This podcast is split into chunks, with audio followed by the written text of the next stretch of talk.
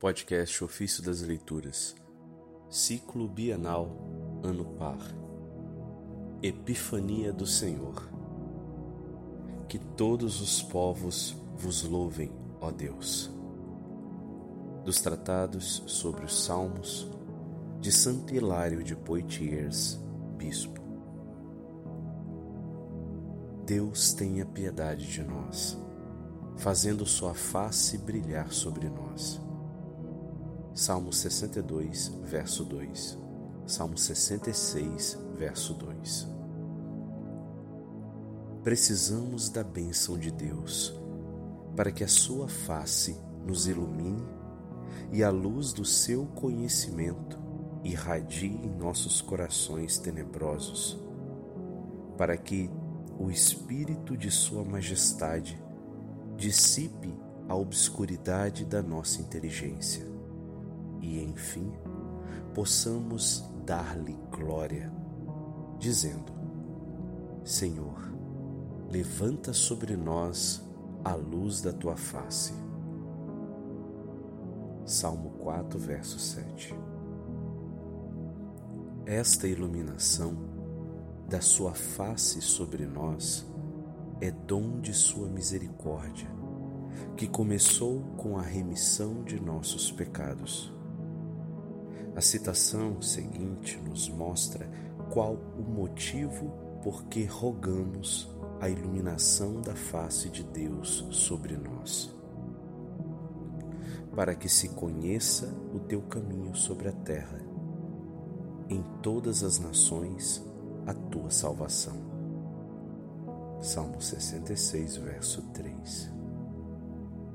Segundo a verdadeira tradução do texto grego, pede-se a iluminação pela face de Deus, para que na terra se torne conhecido o caminho de Deus, que é a doutrina da vida de fé, pela qual se vai a Deus.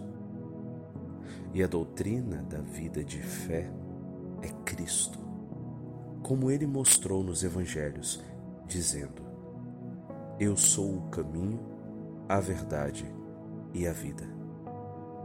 Ninguém vem ao Pai senão por mim.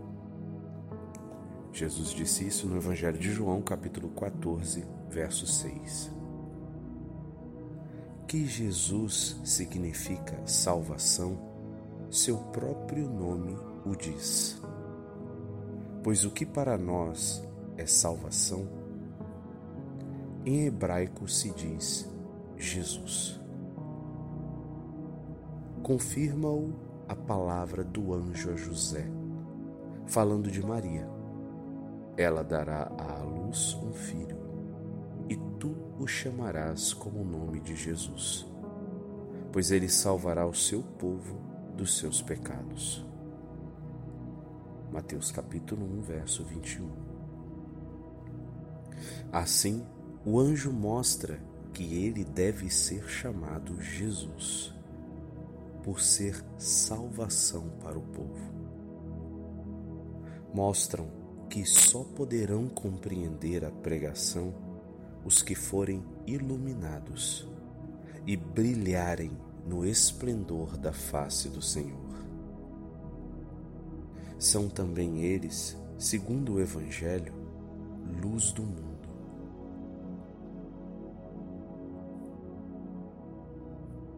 O Senhor é a luz verdadeira, pela qual são iluminados os apóstolos e profetas para serem luz. A todo ensinamento profético e apostólico, deve seguir-se o louvor dos povos e a alegria da remissão dos pecados. E não só pela remissão dos pecados, mas também porque sabem que aquele que perdoa é o futuro juiz da justiça, e que por ele todos os povos da terra abandonando o erro dos ídolos, são conduzidos e instruídos no conhecimento de Deus. Assim, continua o salmo. Que os povos te celebrem, ó Deus, que os povos todos te celebrem, que as nações se alegrem e exultem, porque julgas os povos com retidão, e sobre a terra governas as nações. Isso está no Salmo 66, versículos 4 e 5. Falando do louvor dos povos, o salmista parece designar os crentes atuais e futuros das doze tribos. Falando do louvor de todos os povos, não exclui nação alguma. Falando das nações que se alegram e exultam, porque julga os povos com retidão, e sobre a terra governa as nações, revela a causa da alegria, fruto da esperança no juiz eterno e do progresso das nações no caminho da vida.